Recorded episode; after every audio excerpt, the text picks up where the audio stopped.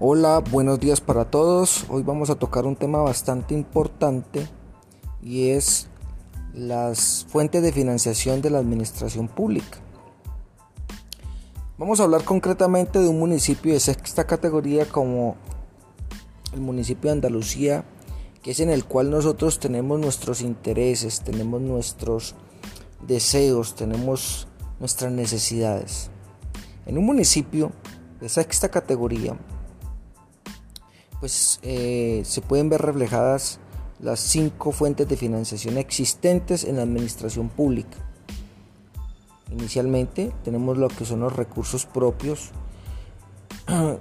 que se podría decir es el instrumento más importante que tienen los municipios, ya que aquellos administradores locales tienen la posibilidad de ejecutar estos recursos en su proyecto de gobierno en las necesidades más sentidas de ese municipio sin que haya una predisposición a la ejecución de ese recurso.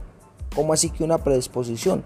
Porque si vemos las fuentes de financiación como el sistema NAR de participación o el sistema NAR de regalías, ya vienen con unos sectores y unos programas y subprogramas destinados para que esos recursos que le llegan al municipio desde la nación sean ejecutados. Pero ahora más adelante tocaremos más a fondo estos dos, estas dos fuentes de financiación.